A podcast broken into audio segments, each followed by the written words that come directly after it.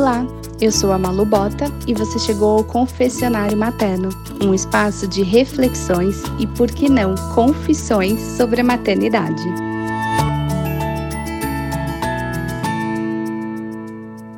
Burnout materno, exaustão, irritabilidade, dores de cabeça, esquecimentos e uma sensação quase constante de fracasso.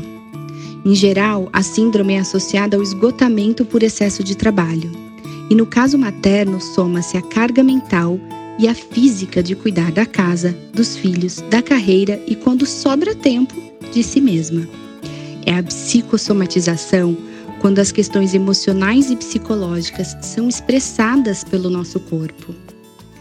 Claro que o burnout materno é um estado extremo e deve ser identificado por um psicólogo ou um psiquiatra.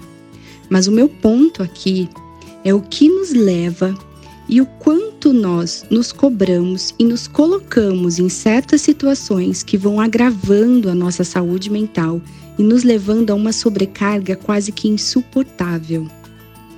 Eu falo e repito o item fundamental do enxoval não é o esterilizador de última geração ou a cadeira que balança em sete velocidades, canta música e reproduz o som do útero materno.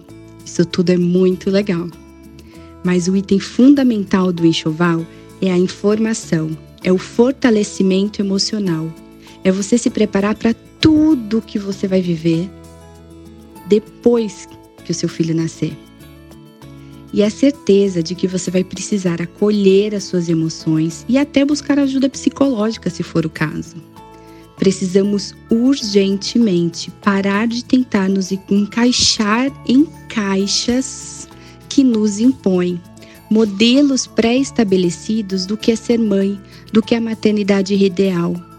Parece até que vivemos em uma louca corrida para ganhar algum prêmio, como se alguém fosse nos dar algum certificado de mãe perfeita e de maternidade perfeita. Se equilibrarmos todos os pratos, sorrindo e agradecendo sempre. Faça um favor a si mesma e enterre de uma vez por todas a maternidade que você idealizou ou que qualquer outra pessoa idealizou para você. Só você pode se dar o certificado de mãe possível, de mãe que o seu filho precisa, que a sua filha precisa.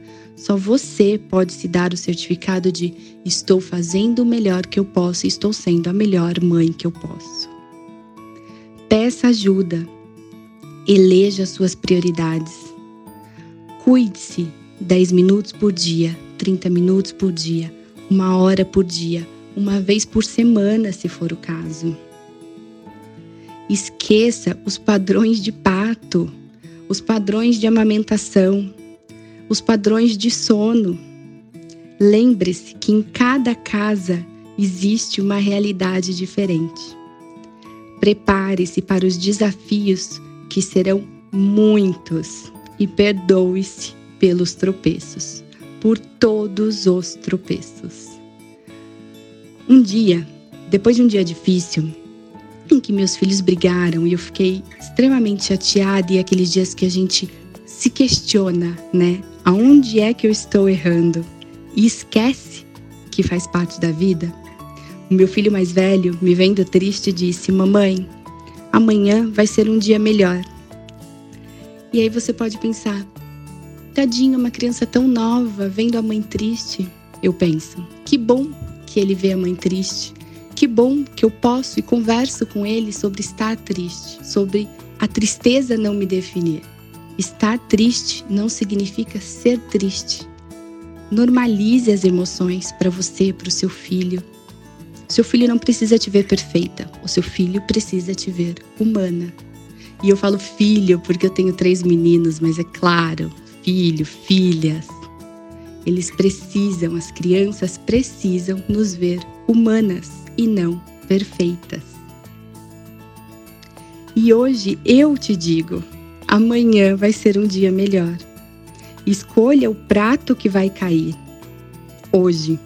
Escolha o prato que vai cair amanhã. Essa história de equilibrar todos os pratos é bobagem e é isso que está nos deixando doentes. Escolha o que você não quer deixar cair hoje e arremesse todos os outros na parede. Amanhã é outro dia, outras prioridades, outros pratos.